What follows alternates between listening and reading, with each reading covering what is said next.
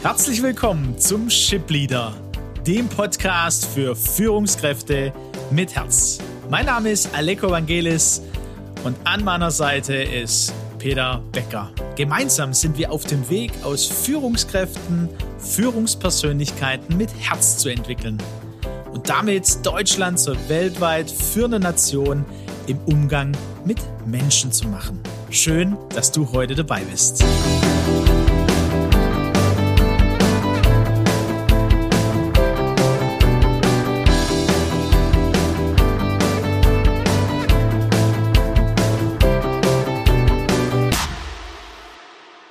Wir begrüßen ganz herzlich zu einem neuen Espresso für die Führungskraft. Letzte Woche hatten wir es über die Auslöser von emotionalen Krisen, dass es Personen, Situationen äh, und Ereignisse sein können. Und heute wollen wir da einen Schritt weitergehen und sagen, okay, es gibt diese Auslöser. Was sind denn die Auswirkungen von emotionalen Krisen? Und eine der Auswirkungen, die ähm, passieren, und zwar eigentlich täglich ist, dass wir immer wieder in der Gefahr sind, als Menschen und damit natürlich auch als Führungskräfte in den Minderwert zu kommen. Was bedeutet es, in den Minderwert zu kommen? Da frage ich ganz direkt den Peter. In den Minderwert zu kommen, möchte ich einmal so beschreiben. Die Würde des Menschen ist unantastbar, heißt es hier im Paragraph 1 äh, des Grundgesetzes der Bundesrepublik Deutschland. Aber dieser Würde sich bewusst zu sein, sie in die eigene Persönlichkeit integriert zu haben und sie damit unabhängig von Personen, Situationen und Ereignissen auch zu leben und zu spüren, das ist genau der Punkt.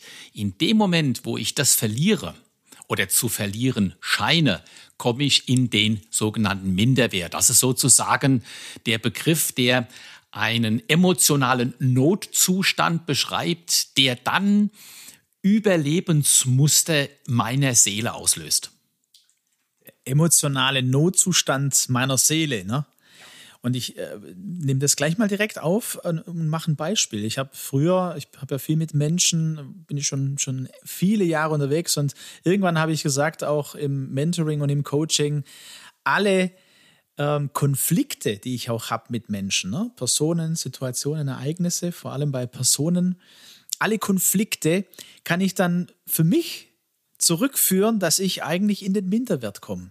Da greift mich jemand an oder ich empfinde das so, ne? Genau. Das ist eine Bewertung, ne? Da greift mich jemand an. Genau, Alex. Und rutsche dann direkt so in diesen Minderwert und bin mir meiner Würde da gar nicht bewusst. Oder natürlich, dass es gar nichts mit mir als Person zu tun hat, weil die Person gerade in, in vielleicht einem emotionalen Ausnahmezustand für sich ist und so reagiert. Genau, ich glaube, ähm, der Verlust einer, einer konstruktiven Debattenkultur in unserem Land hängt genau damit zusammen. Wir können die Andersartigkeit des anderen, ob das seine Rolle anbetrifft, seine Meinung, seine Position, seine klare Aussage, wie nicht stehen lassen. Wir können es emotional nicht aushalten, dass ein anderer so ganz anders denkt und fühlt und handelt.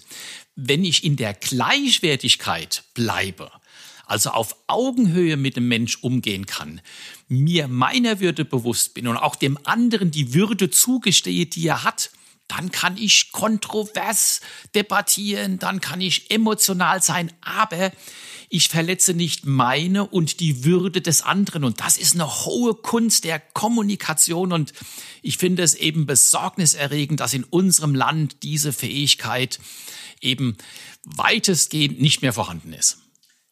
Worauf würdest du das zurückführen, dass du sagst, das ist weitestgehend nicht mehr vorhanden?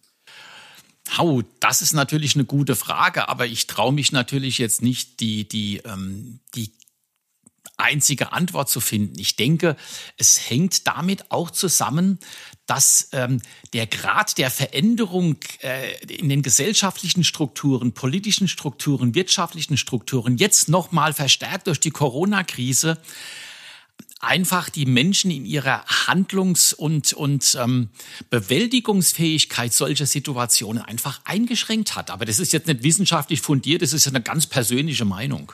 Also du meinst, dass die Situation, die auch aktuell ist, ne, die sich entwickelt hat, VUCA-Welt, Stichwort, ne, das, äh, wie schnell sich unsere Welt entwickelt hat, dann auch noch so ein Ereignis wie die Pandemie verstärkt das Ganze vielleicht. Wobei ich für mich ähm, auch sagen würde, also das, es, es ist wie ein Booster, die Corona-Situation, aber wir haben da schon vorher was verloren und sind uns vielleicht das auch gar nicht bewusst, ähm, dass das mit mit diesem Minderwert zu tun hat, dass das ein Auslöser, die Auswirkung bedeutet, hey, äh, es wäre wichtig und damit auch für unser Thema. Also wenn wir meinen, wir brauchen Führungspersönlichkeiten mit Herz, dann geht es genau in die Richtung Führungskräfte, die sich ihrer Würde bewusst sind, ihres Wertes bewusst sind und die wissen, ähm, das hängt nicht ähm, allein an meiner fachlichen Leistung, das hängt nicht an dem, äh, an dem Plus, das die Firma macht, die Ziele, die erreicht sind, sondern ich bin generell äh, bin ich wertvoll als Mensch und damit auch als Führungskraft. Ich habe meine Würde und ich gebe alles dafür, dass ich das Unternehmen, die Abteilung äh, meiner Rolle gerecht werde. Ja. Wir haben ja als Steinbach und Partnerorganisation auch diese Charta der Vielfalt unterzeichnet und wollten damit zum Ausdruck bringen, ja, ähm, unabhängig von, von politischen Einstellungen, von, von kulturellen, religiösen Unterschieden über die Geschlechtergrenzen hinweg. Wir akzeptieren uns alle als einmaliges, wertvolles, würdevolles ähm, Geschöpf. Ne? Und was mir an der Stelle, Aleko, aber nochmal wichtig ist, ähm, die Verantwortung, ja, dass ich nun mich plötzlich in diesem, wie wir es nennen, Minderwertigkeitsgefühl, in diesem Angstbereich erlebe, ist allein meine Verantwortung. Denn nur ähm, was was ich oder welcher Botschaft oder welcher Person oder welcher Aussage ich einen Landeplatz gewähre in meinem Herzen, ja, das bestimme ich. Und wenn dann so ein Antrag oder ein äh, Anflug kommt, darf ich bei dir landen, dann kann ich sagen, nein, du darfst gerne ganz anders über mich denken, du kannst mich für total verrückt und wie auch immer halten.